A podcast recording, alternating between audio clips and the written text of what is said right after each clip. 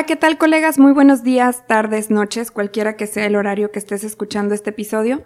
Es para mí un placer poder ayudar al doctor Daniel Vela en este programa del día de hoy. Como sabrán, la vida de los médicos es y sus tiempos son un poco complicados, entonces por eso estamos el día de hoy. Tal vez ya me recuerdas, mi nombre es María del Carmen, soy médico especialista en medicina familiar y el día de hoy y probablemente en algún otro episodio estemos por aquí. Ya anteriormente había estado con ustedes compartiendo mi historia y hoy, hoy vamos a ver la historia de un colega más. Sin más preámbulo, les presento al doctor César Eduardo Rosales Mendoza, un gran amigo y compañero mío. Nos conocemos desde la secundaria y como pequeña anécdota, bueno, fuimos maestros de ceremonia en nuestra graduación y la vida nos llevó por caminos muy, muy similares. Y después de unos años, estamos aquí nuevamente, César. ¿Cómo estás el día de hoy? Muchísimas gracias, Carmen. Encantado de, de reencontrarme contigo. Ha sido una alegría tremenda en cuanto te he visto. Eh, ha sido rememorar todos los momentos, ¿no? Desde la secundaria, como bien has dicho, en la carrera de nuevo y ahora mismo compartiendo este gran momento a tu lado. Muchas gracias. Gracias, César, a ti por, por viajar tantos kilómetros y estar con nosotros en el programa el día de hoy. Les platico un poco. El doctor César tiene maestría en investigación farmacológica por la Universidad Autónoma de Madrid, doctorado en bioquímica, biomedicina y biología molecular en la Universidad Autónoma de Madrid y actualmente está como asesor médico en una compañía de salud en España. Bienvenido, César. Muchas gracias.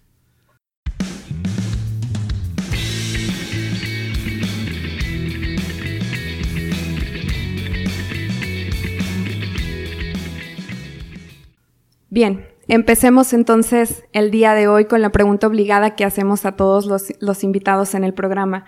César, ¿por qué decidiste estudiar medicina? Uy, pues eh, yo creo que desde muy temprana edad eh, las ciencias naturales siempre me habían eh, llamado mucho la atención. Yo creo que desde la primaria, al ver el cuerpo humano en las clases de biología, luego ver botánica también en la preparatoria, por ejemplo, todos los mecanismos de control y equilibrio que cuenta la naturaleza en sí misma y claro, el cuerpo humano como la mejor y más perfecta máquina biológica que conocemos. Eh, siempre inspiraron mucho mi atención y, creo que tuve mucha facilidad también durante la, formación primaria, secundaria y preparatoria y fue lo que poco a poco me fue orillando, entre que fui descubriendo carreras como biología, biotecnología, eh, bacteriología y cualquier otra carrera en el entorno sanitario, eh, al final decidí inclinarme por medicina. Al principio fue un reto porque yo en una situación personal me, me, costaba pensar que era una carrera de muchos años, de mucho sacrificio. Yo soy el más pequeño de, de, cuatro hermanos y mis padres, pues como detallito, me tuvieron pues ya cercanos a los 40 años, entonces yo siempre era como el, el que tenía los padres de mayor edad. y a mí siempre me costaba, veía a mis amigos que tenían padres de 30, 28 y yo tenía padres de 50. Entonces a mí, para mí fue como un reto. Eh, quería terminar la carrera lo antes posible, pero a, la vez pensaba mucho, pues eso, ¿no? En, la salud, en, el bienestar de mis padres y poder poder trabajar desde temprana edad para, para ayudar en la familia y finalmente me incliné y, ellos me apoyaron mucho desde el principio y, y, nos lanzamos y aquí estamos. Ya terminamos la carrera afortunadamente y y viviendo cada una de las, las, aventuras ¿no? que nos lleva a esta profesión, muy bonita profesión. Y vaya qué aventuras. Entonces se podría decir, César, que desde el principio estuvo en, ti, desde que tienes uso de razón, su mayor inclinación fue hacia las ciencias biológicas. Así es, sí, las ciencias naturales. Cuéntame, leía un poco ahí en tu currículum que tu servicio social de la Facultad de Medicina de la carrera en sí lo hiciste en el Hospital Materno Infantil como en el área en el Departamento de Calidad y Consulta de Pediatría. Cuéntame qué hacías ahí y cuál es tu experiencia en el mismo. Ahorita, pues no sé si, si sepas, pero es justo las semanas en las que muchos pasantes van a escoger su servicio social y están en esa incertidumbre de hacia dónde me voy, de si al campo, la ciudad, me voy a, a vinculación. Entonces, ¿cuál fue tu experiencia, César, al estar dentro de un hospital y sobre todo dentro del área de calidad? ¿Y lo recomendarías? Sí, no, ¿por qué? Wow, pues eh, me haces esta pregunta y creo que, claro, me estoy yendo ya seis años atrás, ¿no? En el tiempo. Recuerdo esos momentos en los que estábamos en las listas y nos tenían que pasar al auditorio 1 para elegir la plaza. Y en ese momento, pues la verdad que había mucha incertidumbre, que yo creo que es la que todos pasamos. Eh, en aquel momento yo recuerdo que pues había, tuvimos la, la, oportunidad de elegir tanto plazas en, en el área, en el entorno local, en la ciudad, en algunos hospitales, eh, de forma asistencial o en áreas de investigación y también existían las plazas del entorno rural, en centros de atención primaria en todo el estado de Nuevo León. Así también existía la posibilidad de pedir la liberación ¿no? del estado de Nuevo León para poder solicitar el servicio social en, en otra área del país, que también tengo anécdotas muy bonitas de amigos míos que lo, lo, hicieron y, y, les, ha, les ha marcado a todos de, eh, en sus vidas. ¿no? Yo en mi caso, eh, finalmente al momento de elegir la plaza, eh, opté por, el Hospital Materno Infantil y, la verdad que, pues igualmente, ¿no? Iba con, con mucha ilusión de conocer, ¿no? Y de aprender eh, en qué áreas, ¿no? Iba a dedicarme y la primera en la que me asignaron fue en el área de calidad. En aquella época, en el año 2012, eh, estaban haciendo un proyecto de digitalización o de, eh, sobre todo, renovar los servicios de gestión del hospital materno y pasar de ser un hospital que tenía todos sus servicios de prescripción y de tratamientos y facturación eh, en papel, pasar a hacerlo de forma digital. Entonces, en aquella época estaban implementando el expediente clínico. Te estoy hablando ya, te iba hace seis años, 2000. 2012, 2013. Y, y, me tocó, en ese caso el director del hospital me, me, seleccionó a mí para ponerme a trabajar con el equipo y mis funciones eran estar en los departamentos de todo el hospital para poder explicarles la implementación de la historia clínica electrónica, eh, poder utilizar los servicios de prescripción de medicamentos en farmacia y a los médicos de todas las consultas poder hacer sus informes clínicos para que todo el hospital tuviera acceso a la historia médica. Algo pesado, ¿no? Ahorita ya no recuerdo si existe, creo que no hay ningún hospital que maneje expedientes en físico, todos manejamos ya electrónicos. Definitivamente. Te tocó empezar eso a ti. Sí, y posteriormente en la segunda mitad del año eh, tuve la posibilidad y la, la gran satisfacción también de, de aprender. Eh, estuve en la consulta de pediatría y estuve compartiendo consultorio con grandes médicos especialistas. Estuve durante seis meses en la consulta de endocrinología pediátrica, dermatología pediátrica y cirugía plástica y alergología también. Fueron cuatro eh, médicos adjuntos con los que compartí grandes vivencias y aprendí muchísimo en la atención primaria, ¿no? De especialidad en pediatría. ¿Qué le dices a alguien que ahorita está por escoger su plaza y te dice, César, tengo la opción de irme al materno, no sé qué voy a hacer ahí, pero ¿Qué, ¿Qué, le dices? Uy, pues eh, yo le puedo decir que va a ser una experiencia increíble, eh, sea la preferencia que tenga, independientemente si quieres hacer una, un, una formación en pediatría o en ginecología y obstetricia, yo creo que independientemente que tengas esa preferencia o no, va a ser una experiencia muy gratificante y enriquecedora como una, dentro de la formación médica en general, porque aprenderás todos los servicios eh, de atención clínica, desde una consulta hasta la autorización para un quirófano, eh, la, lo que es también el tratamiento de, de me, en este caso la prescripción de medicamentos o la realización de procedimientos en consulta, en quirófano o en sala de labor, en el caso de obstetricia o incluso urgencias o en calidad también, como fue la primera parte que tuve yo en, en, mi experiencia. Un poco de todo, ¿verdad? Un poquito de todo, la verdad que sí fue muy, muy gratificante.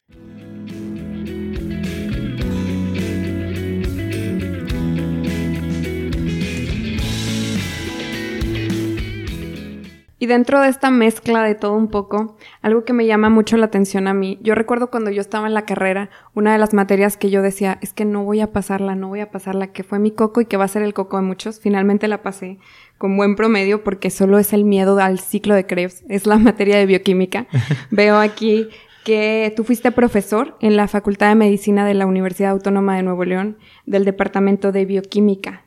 Efectivamente, eh, fue otra gran vivencia también que tuve. Eh, yo durante la formación de medicina, eh, la asignatura de bioquímica, tuve la, la, fortuna de llevar un antecedente muy bueno, que en, en, el bachillerato participé en la Olimpiada de Biología, tuve una muy gran profesora que yo creo que fue clave para que también me inclinara mucho más hacia la profesión sanitaria y llevaba mucha formación en bioquímica, biología celular, biología molecular y la asignatura de bioquímica ya en la carrera de medicina, eh, pues para mí era como, como decimos, ¿no? Mi mero mole.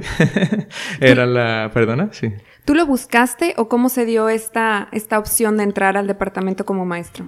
Eh, inicialmente, cuando era estudiante, eh, apliqué para ser becario. Entonces, durante los años de formación en la carrera de estudiante, yo también tenía como actividad extracurricular ser becario de bioquímica y bueno, ayudaba como becario al profesor que daba la clase de práctica y posteriormente, terminada la carrera, eh, me llaman de la facultad para ofrecerme, me preguntaron si ya había terminado la carrera porque estaban buscando a un médico que pudiera dar clases de bioquímica en el turno de tarde.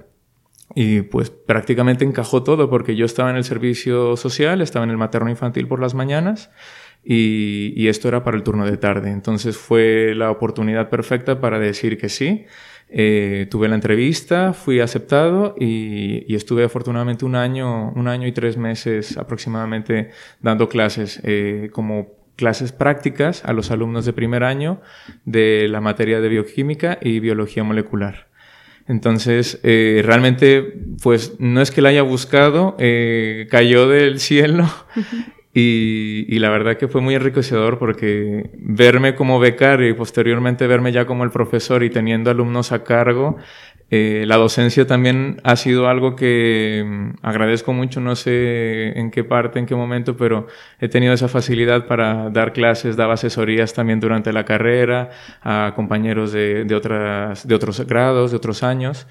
Y luego, pues en las clases de profesor, pues también era otra, otra forma, ¿no? Yo creo que más que profesor era alumno, porque aprendía muchísimo y todos los días de cada uno de ellos. Y ahora mismo les mando también un saludo. Muchos de ellos ya han terminado la carrera justo en estos años, seis años después que ellos empezaron su primer año. Ahora estarán eligiendo también su plaza de servicio social e incluso, pues eso, ¿no? El futuro, su siguiente camino, la especialidad, eh, cualquier, no solamente la especialidad, cualquier otro camino eh, que la profesión médica nos ofrece. Pues vaya para ellos todo para ellos un abrazo, un abrazo muy grande y pues la felicitación, ¿no? Por estarse, por estarse graduando y pues para ti también poder estar contando estas experiencias el día de hoy.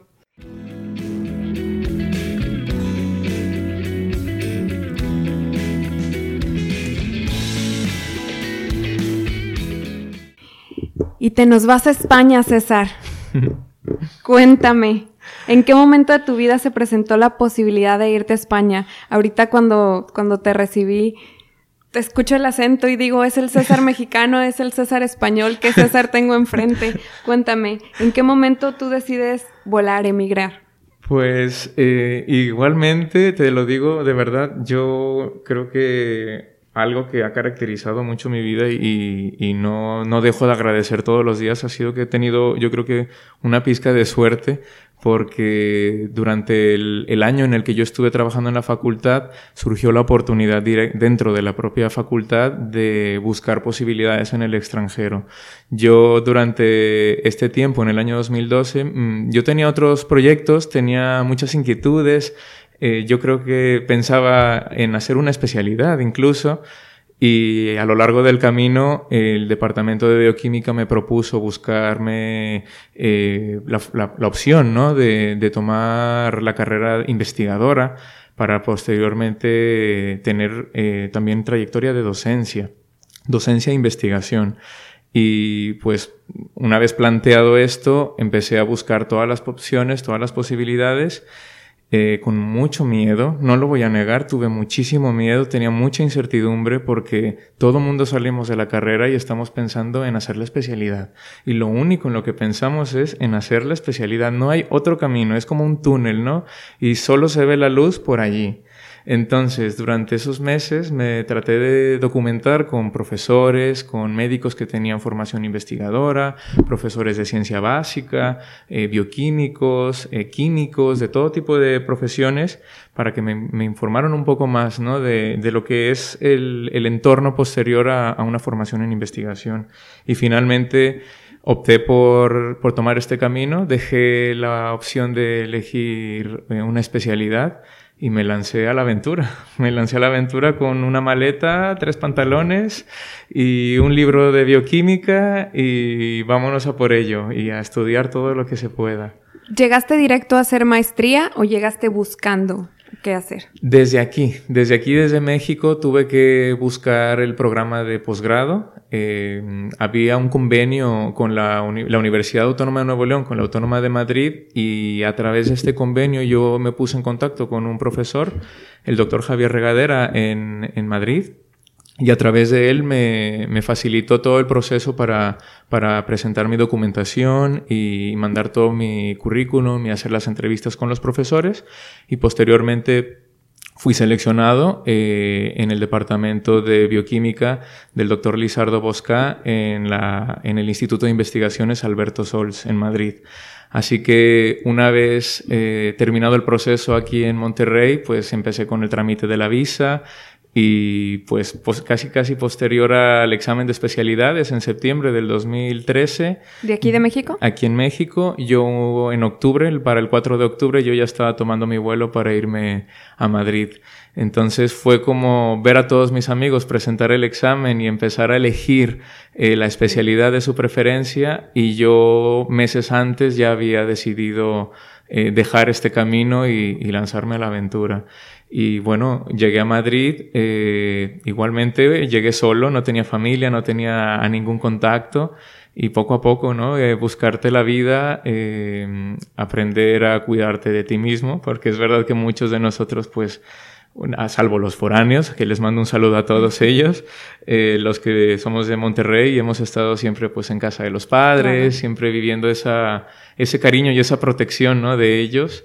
Eh, mi primera aventura fue cruzar el charco e irme al otro lado del mundo y, aprender a valerme ¿no? Eh, por mí mismo. Entonces fue como una experiencia muy grande tanto a nivel profesional como a nivel personal. Yo creo que también la, la experiencia que me ha dado personalmente eh, no la cambió por nada. A día de hoy yo creo que ha sido una de las mejores decisiones que he tomado en mi vida y me ha llevado a caminos que no tenía idea siquiera que iba a conocer.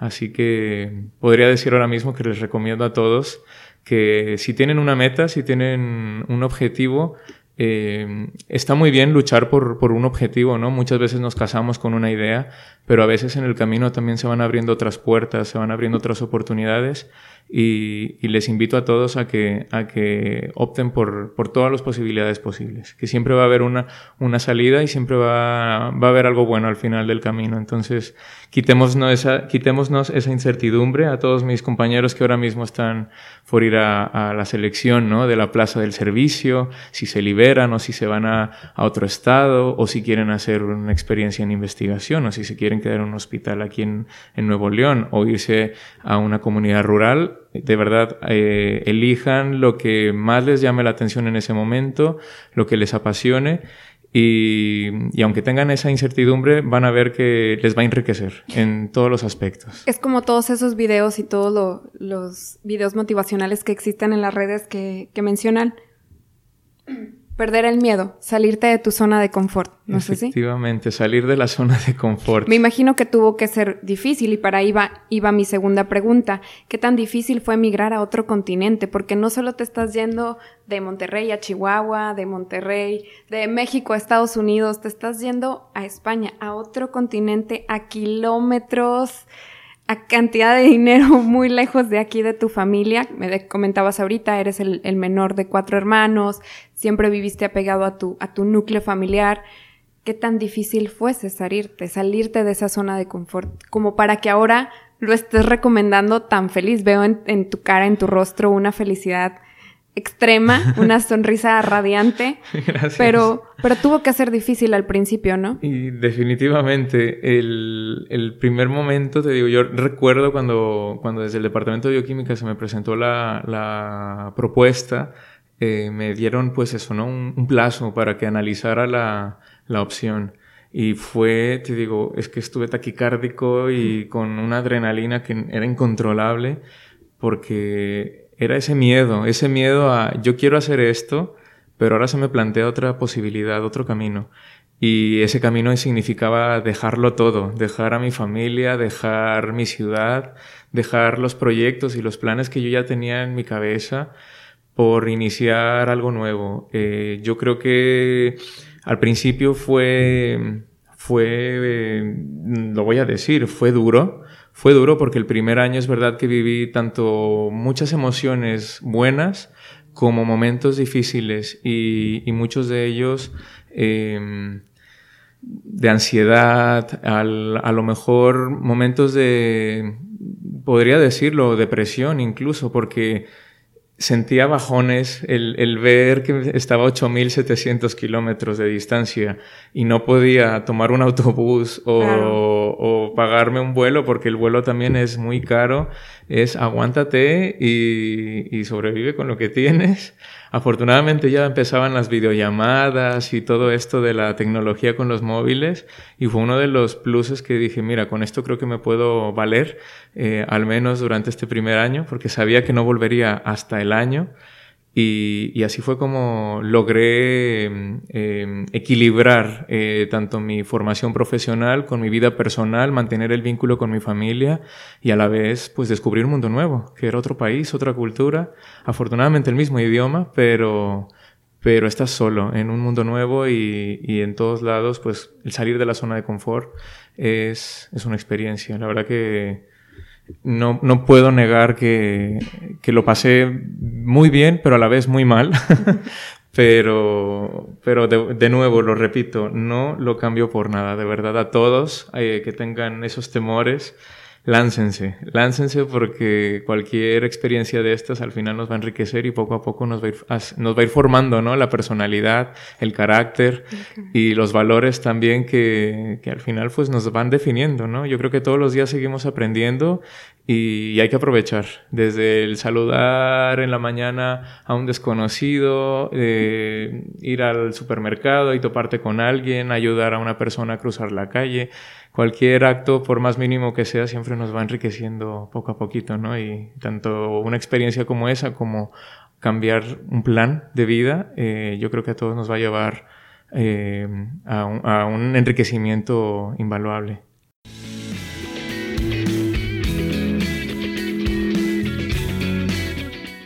Y ahora que mencionas, César, esos, esos pequeños actos de la vida diaria, como el saludar a alguien, el ayudar a alguien, a ver, ¿y cómo vives allá? Esta pregunta es obligada porque, pues creo que muchas personas, a lo mejor su mayor miedo o su mayor reto para viajar es que no tengo dinero, no tengo el apoyo de mis padres que me digan, sale, ahí tienes tanto dinero, ve y empieza. A lo mejor tú, como ya habías sido maestro, ahorraste un poco, pero pues eso te alcanza para empezar. Y después, si estás estudiando, ¿cómo es que eh, que le haces para poder cursar después un doctorado, para quedarte ya allá, para establecerte, para establecerte. ¿De qué vives, César? ¿Cómo, cómo le hacen? Pues efectivamente, eh, ese momento de tienes que cambiar eh, tu camino, ¿no? De empezar este nuevo proyecto, pues requería, no lo voy a negar, es, es un coste muy alto, tanto el vuelo como el coste de vida. Y tuve también eh, la opción y la posibilidad de que la facultad en el primer año de la maestría eh, me apoyara. Me propusieron eh, una beca en la cual yo tenía posibilidad de, de, sustentar mis gastos durante un año. y bueno, esto fue lo que me mantuvo para luego yo posteriormente, durante el doctorado, poder pedir, solicitar una beca al Consejo Nacional de Ciencia y Tecnología, al que también agradezco mucho porque fue quien me apoyó durante tres años. ¿De aquí? Eh, ¿De México? al CONACID, aquí en México. Eh, pude solicitar una beca. Eh, una vez terminado el apoyo que la universidad me dio para la maestría, el máster, como le llaman allá, eh, eh, apliqué para una beca de doctorado desde allá y, obtuve una beca de CONACYT, de, eh, posgrado de CONACYT en el, en el extranjero. ¿Es fácil? ¿Es difícil obtener una beca CONACYT? Es, yo creo que todos podemos optar a ella. El, el, la clave es mantener, pues eso, ¿no? Desde que entramos a la carrera también echarle muchas ganas, mantener buenas notas para que luego las notas, el promedio nos ayude a, a conseguir pues que se abran, se vayan abriendo, ¿no? Un par de puertas una tras otra y la nota es verdad que el promedio me ayudó mucho para poder solicitar la beca porque tomaron en cuenta mi promedio de la carrera como el promedio luego que conseguí en la maestría allá en España. Entonces, finalizado esto, pues pude eh, solventar mis, mis, gastos durante los primeros, bueno, los, los tres años que, que, que conformo mi, mi, doctorado en España. Sabes que algo que, que, me llama mucho la atención y que me gustaría hacer aquí un poquito de énfasis, en, en varias entrevistas, varios doctores compañeros han comentado lo mismo. La, la, la importancia de cuidar tu promedio en la carrera. Cuando estamos jóvenes, eh, uno se le hace fácil que dices, ay, bueno, pero tengo una segunda oportunidad, ah, bueno, pero tengo una tercera, híjole, ya, la libré en la tercera, ¿no? Y, y a veces volteas y ves tu cardex y dices segundas, terceras, pero no te das cuenta de lo importante que es conservar un buen promedio hasta que sales de la carrera. Simplemente aquí en Monterrey, hospitales privados no te aceptan sino para hacer una especialidad si no tienes un promedio mínimo de 80. Y por ejemplo, nosotros en la facultad, el promedio se va a dividir entre todas esas oportunidades, oportunidades en las que pasaste cierta materia. Entonces, pues bueno, a todos los que nos escuchan, como recomendación de alguien que ya pasó por ahí, cuiden mucho su promedio, cuiden mucho su promedio y aplíquense. Tal vez es difícil, tú y yo ya hemos visto que es difícil, que son siete años muy cansados en los que te pierdes muchos eventos familiares, pero que al final valen la pena. Y yo veo tu emoción hoy, lo que estás viviendo y digo, valió la pena, César, ¿verdad?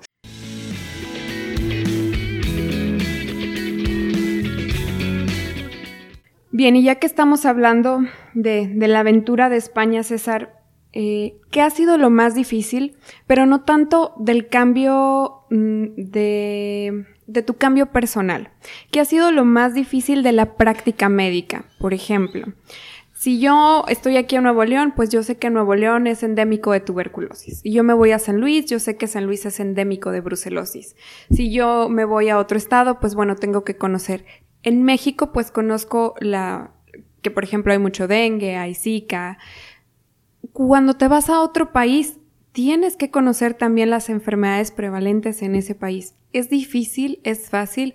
Creo que la mayoría de los médicos estamos ciertamente un poco familiarizados con España porque todos en algún momento de nuestra vida estudiamos el CTO, el AMIR, y, leíamos por ahí un poco de, palabras y frases y decíamos, ah, bueno, pero eso es más común en España, ¿no? Ya salió el CTO de México, eh, pero cuéntame, de, dentro de la práctica médica, es, es, un gran cambio, no solo en la cultura, sino en el área de la medicina. ¿Qué ha sido lo más difícil para ti?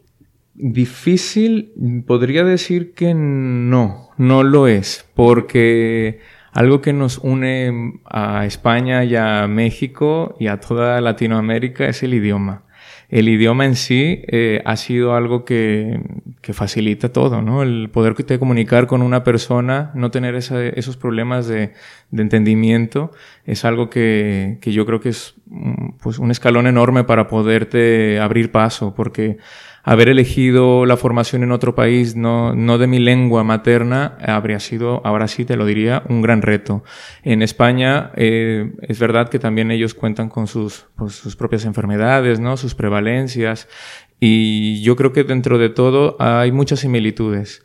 México también tiene, tanto México como España, tenemos grandes retos en salud y algo que, que descubrí al, al, vivir la experiencia en, en, este país es que México tiene un gran nivel y, y, un nivel, podría decir, envidiable de formación médica en, para tanto España como otros países, porque nuestra formación desde los primeros años estamos en el consultorio, estamos en quirófanos, tenemos guardias, nos van incorporando a la profesión médica desde tan temprana edad y eso yo creo que ha facilitado muchísimo que el día que llegué a estar en un consultorio en Madrid eh, o estar en un hospital, eh, me era del todo relativamente sencillo.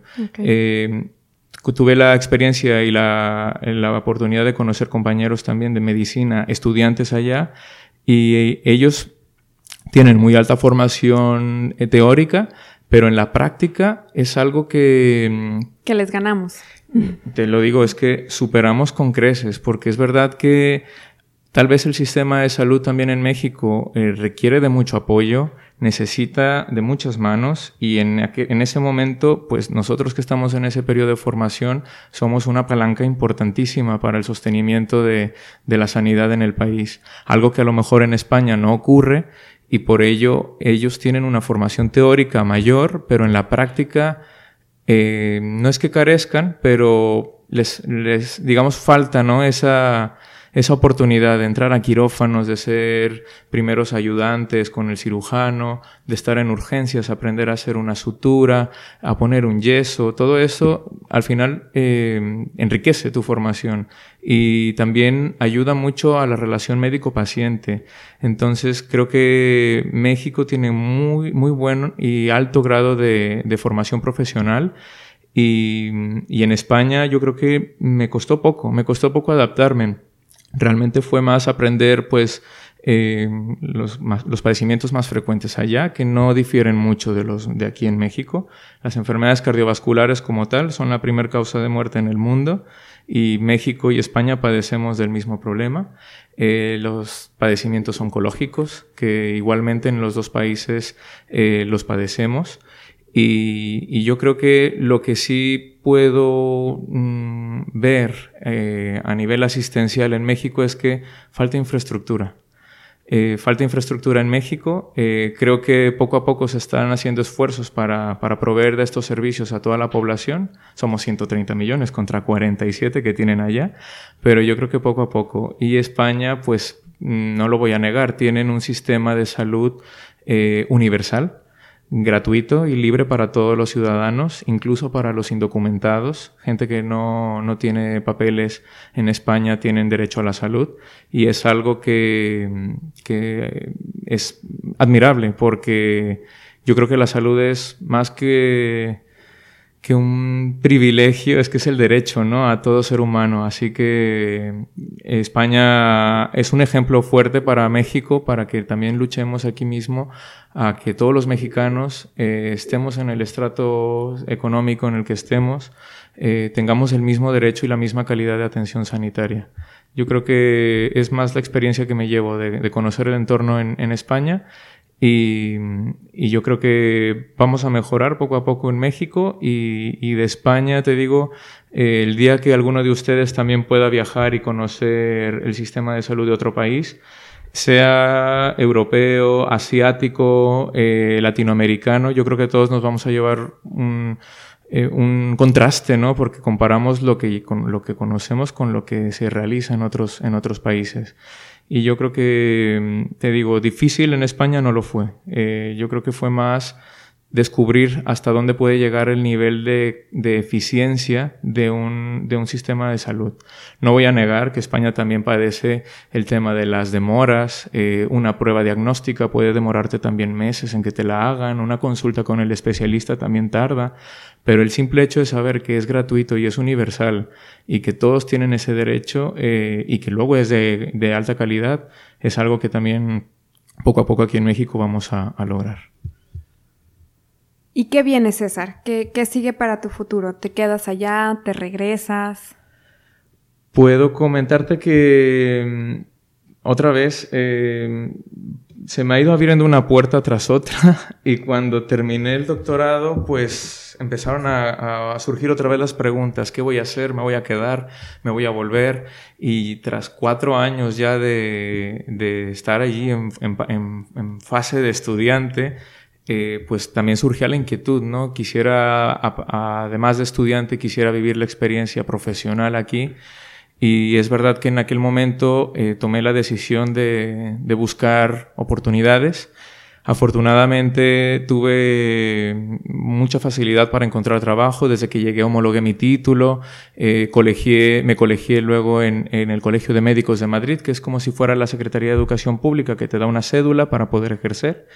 Y inmediatamente encontré trabajo. Trabajo como médico general, incluso hay, hay trabajo homologar tu título, para el que no sabe, perdón que te interrumpa, eh, es ser médico en España. ¿Tú ah. eres médico general en España? Así es. En España yo mi fase de estudiante fue pues estudiante de posgrado. Yo okay. estuve en un laboratorio de bioquímica, estuve haciendo ciencia básica, a la vez de que estuve teniendo experiencia en ciencia en, en formación o ciencia transnacional, trans, eh, translacional, se me ha ido aquí la palabra. Yo durante mis primeros eh, cuatro años de estudiante estuve haciendo trabajo en un laboratorio, ciencia básica. Entonces, eh, a través de la ciencia básica, posteriormente salté a, las, a los ensayos clínicos, empecé a hacer estudios en, en humanos para corroborar la, la experiencia in vitro que yo tenía en mis trabajos. Y una vez terminado este proceso, pues también es verdad que retomé la carrera y la formación, eh, la, formación clínica. Eh, una vez homologado mi título, me fui a trabajar a un centro, eh, una residencia de mayores.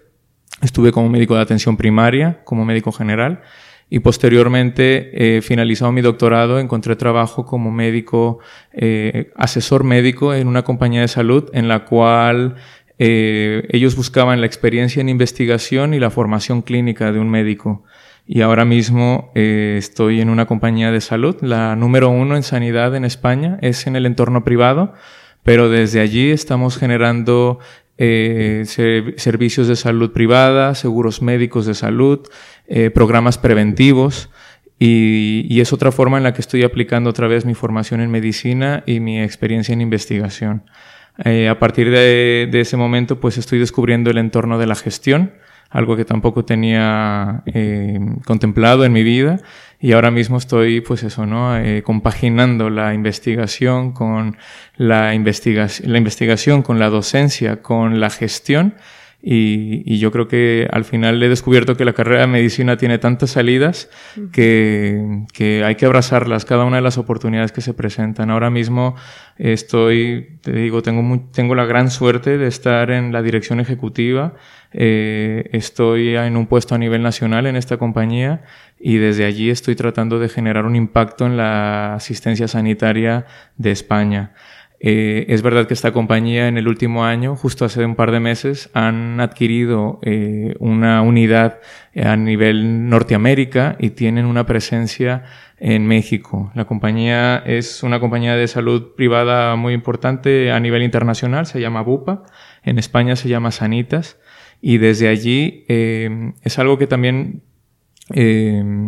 podría ejemplificar un poco la sanidad privada en España eh, tú puedes hacerte un seguro de gastos médicos pagando una prima muy, muy accesible y tienes una cartera de servicios o un sistema de salud igual que la, salud pública, ¿no? Como aquí sería a lo mejor un IMSS, eh, un seguro popular o un ISTE, eh, un ISTE, ¿no? En el caso de México y para los trabajadores del Estado.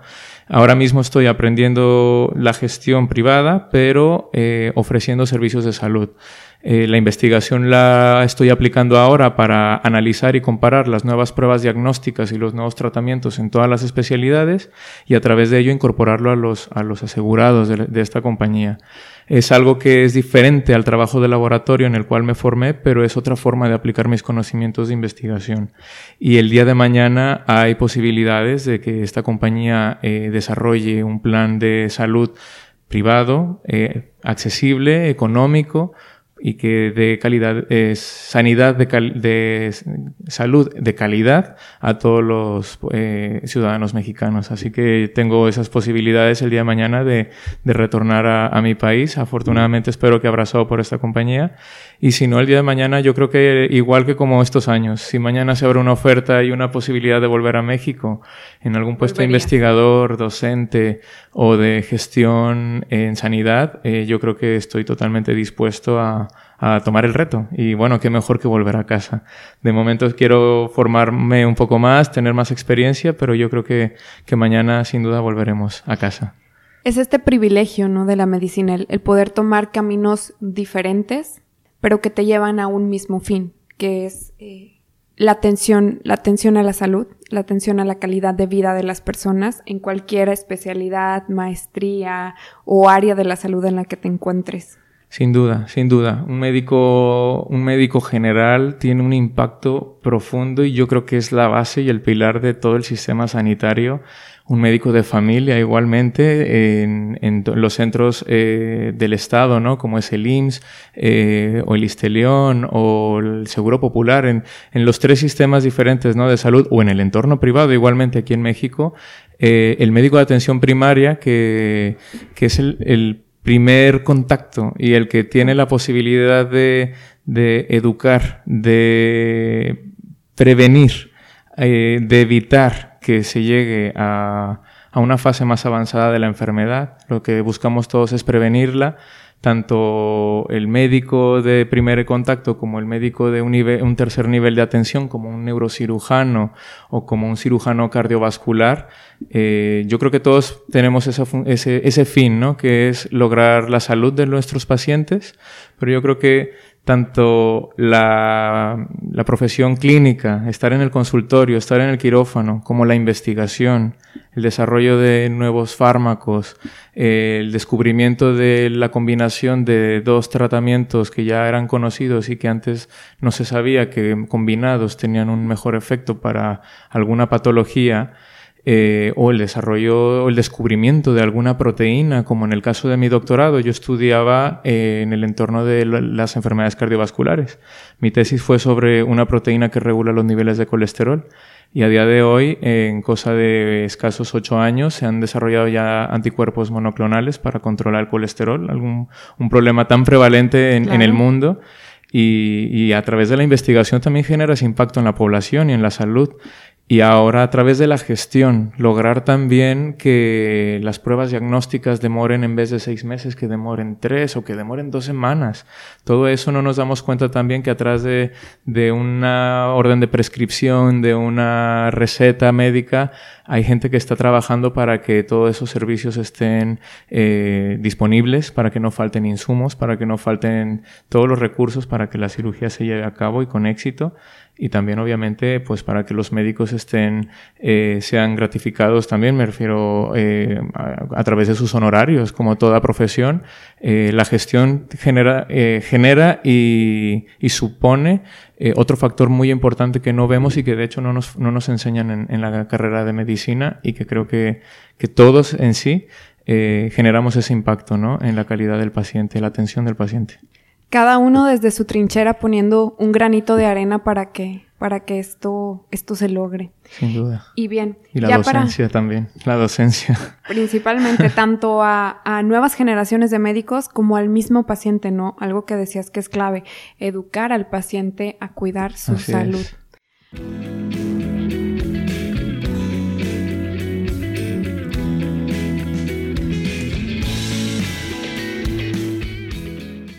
Y bien, ya acercándonos al final, César, ¿qué le dirías a tu yo, a tu César, a un mexicano de hace, de hace 10 años? ¿Qué te dirías si tú ahorita voltearas para atrás y, y no tuvieras todo esto que ya has pasado? ¿Qué le dirías? ¿Qué, qué consejo le darías a tu César de hace 10 años?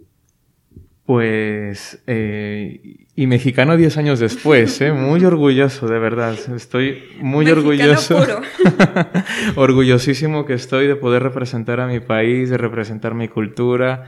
Cada que, que saben de dónde, de, de dónde soy, eh, yo siempre estoy encantado y es que como ahora en la entrevista, que creo que ya nos hemos extendido de más, eh, siempre no paro y comparto y con una emoción eh, eh, comparto todas las experiencias, toda la, vivencia y la riqueza que tiene nuestro país, nuestra gente. Eh, yo creo que 10 años después de, esta trayectoria profesional y, personal, eh, yo le digo al César de hace 10 años que eso, que, que no deje de... Que, que, qué bueno que, que no, no dio ante el, ante el miedo, que, que hace 10 años el miedo me pudo haber cerrado muchas puertas y que a día de hoy yo creo que el, el tomar esos retos eh, con la mejor, eh, digamos, filosofía posible de que todo siempre vendrá algo bueno, ¿no? Como se dice, incluso después de la tormenta viene la calma. Yo creo que aún en momentos difíciles también siempre se queda una enseñanza, se queda una experiencia que nos, nos enriquece. Eh, al César de hace 10 años le, digo que qué bueno, qué bueno que no tuvo miedo y qué bueno que se lanzó a la aventura y, y diez años después, te lo digo, o aprovecho cada momento para, para poder dar ese mensaje, ¿no? De, tomar eh, cada oportunidad que la vida te presente. Eh, superarte esos límites que, nadie te imponga tampoco, ¿no? Esos muros, esas, esos, eh, obstáculos de no es que no vas a poder o es que es muy difícil. Incluso en el tema económico yo también, yo provengo de una clase, de una familia de, de, la clase media, media baja y siempre para mí el factor económico siempre ha estado todos los días y, y no lo voy a negar, eh, es algo con lo que pensaba siempre y afortunadamente yo no sé cómo, pero las cosas se van dando, el esfuerzo y el sacrificio y la, la, la aptitud, ¿no? La, el, el, optimismo de decir, mira, todo va a salir bien, eh, va, va a haber algo, va a haber una solución ante todo. Yo creo que mm, lo, de, lo, lo, comparto con todos, eh, sea en el tema económico, sea en el tema personal, eh, todo, todo, todo reto tiene una recompensa muy grande y yo creo que es el mensaje que les quiero dar a todos mis compañeros, que no teman, que no teman a lo que viene más adelante, siempre va a haber una salida y siempre va, a ir a bien. Gracias César, la verdad es que ha sido todo un placer platicar a lo largo de esta hora contigo. Eh, me llevo un muy bonito recuerdo. Retomando un poco lo, lo que hace el doctor Daniel al, al término de sus entrevistas, te quiero platicar, te quiero contar tres puntos claves que yo me llevo el día de hoy de esta entrevista contigo. El primero, eh, recuerdo uno de los capítulos que también ya, ya se presentaron con el doctor César Escareño. Él, no sé si tuviste la oportunidad de escucharlo, él se formó en Estados Unidos y algo en lo que coinciden tú y él es el orgullo de ser mexicano, esa fuerza eh, ese amor por su país y sobre todo el que los mexicanos valemos y valemos oro, el que somos fregones, el que no debemos de menospreciarnos por ser mexicanos y por el contrario, eh, saber que donde quiera que estemos, vamos a valer mucho siempre y cuando nos esforcemos y hagamos un, un, buen, un buen desempeño y creamos en nosotros mismos. En segundo punto, algo muy bonito algo que habla muy bien de ti y, del amor que te tienes, pero del amor que le tienes a los demás, son los pequeños detalles que mencionas. El, el ayudar día a día, pero el ayudar desinteresadamente porque en realidad nunca sabes cuándo te va a tocar que te ayuden a ti o cuándo al siguiente día se te voltee la moneda. Entonces, esa ayuda desinteresada que podemos dar con el viejito que quiere cruzar la calle, en el hospital la persona que no sabe cómo llegar a rayos X, cuando estás en una tienda y a alguien le faltan 20 pesos y tú traes 50 y decir, hoy por ti y mañana por mí, desinteresadamente. Y la última, la actitud, las ganas, el esfuerzo que, veo, eh, el positivismo que, que le has puesto en, a todo lo que has hecho en, a lo largo de esta trayectoria y que como dijiste ahorita casi al final, todo esfuerzo tiene su recompensa. Yo creo que nos dejas de enseñanza el, el estar siempre alegres, el estar siempre con una buena actitud para que las cosas sucedan a bien. Yo sé que en la vida nos vamos a topar con que somos, a veces los médicos somos algo masoquistas y decimos, es que la soledad me gusta, es que yo puedo sufrir, pero realmente cuando te enfrentas a un año solo, lejos de todo, claro que te pega la depresión, claro que te queda que te pega la soledad y la tristeza, pero mientras tengas actitud, ganas, alegría y sobre todo haya un esfuerzo, viene una recompensa y viene mucho más grande. Eso es lo que, lo que yo me llevo de ti el día de hoy y, y yo sé que muchas personas van a compartir estos tres puntos y además, pues, guay, le has de haber dejado algo de enseñanza a alguien más. Yo espero eh, que si alguien tiene alguna, alguna duda, que si quiere platicar contigo, que si está ahí interesado o tiene la duda de que, oye, ¿sabes qué? Yo también me quiero ir, ¿cómo le hiciste con lo del conocido? ¿Cómo le hago si quiero presentar el AMIR? Pues bueno, que nos contacten a través de, de las páginas, de, la página de Instagram o de Facebook de Entre Colegas MX para poder, poderlos, si tú estás de acuerdo, contactar contigo y que los, los ayudes, ¿no? Claro que sí, así eh, cualquier duda, cualquier eh, consulta, ¿no? Que quieran hacer de, pues eso, ¿no? De, mi trayectoria, eh, de la experiencia que he llevado, yo creo que tienen, o sea, están las puertas más que abiertas. Encantado yo de poder ayudarlos, así como, pues eso, ¿no? Dar al, incluso no solamente en el entorno profesional, a nivel personal, yo creo que como, como bien has dicho, eh, todo esfuerzo tiene recompensa, reafirmas ese, ese comentario que he hecho. Eh, no teman, no teman, eh, llévense todo con, con, con, optimismo, con incluso a lo mejor podría decir que pareciera que mi camino ha sido eh, muy favorecido, pero así como ha sido favorecido ha tenido bastantes obstáculos. Y, y, eso es lo que quiero, quiero compartir con todos, ¿no? Que, que, cada obstáculo hay que superarlo. Siempre va a haber, siempre va a haber eh, esa, esa luz, ¿no? Al final del camino. Y, y, claro, para lo que quieran, en lo que, en lo que yo pueda ayudar, eh, a su entera disposición. ¿Y qué te llevas, César? ¿Qué te llevas tú en esta entrevista? Algo, algo que quieras agregar para terminar.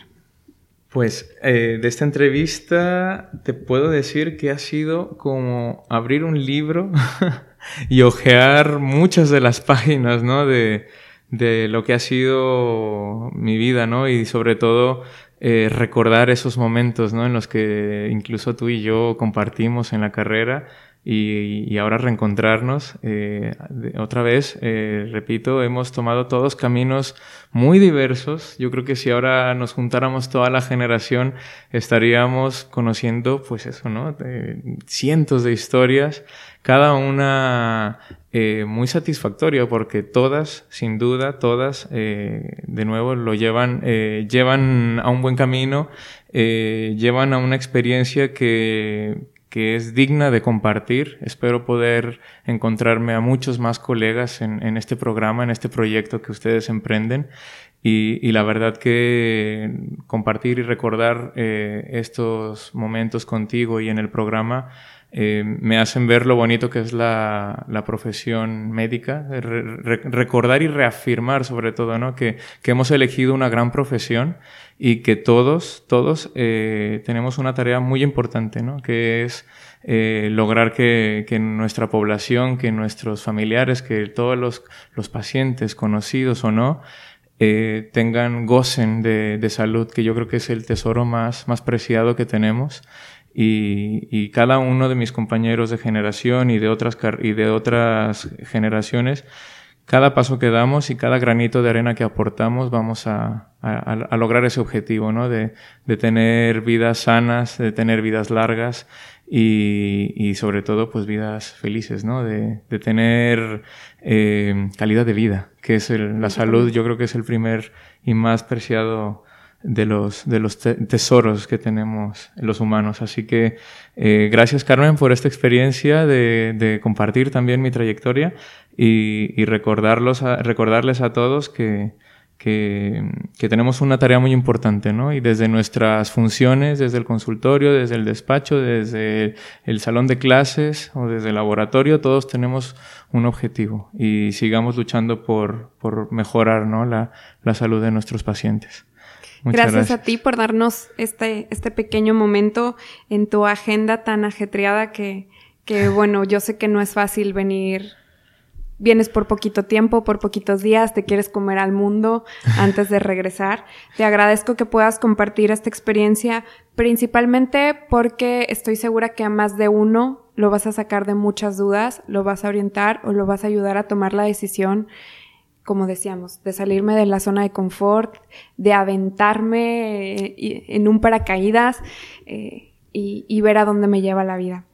Gracias César, eh, gracias a todos los que nos escucharon hasta este punto, gracias a todos los que hacen posible este, este programa, este episodio, a Raúl, a Eliud, a Brain Academy que nos, que nos apoyan con la música y a todos los que están detrás de la edición y que se cuidan con las, se quedan con los bebés en casa para, para que podamos estar aquí.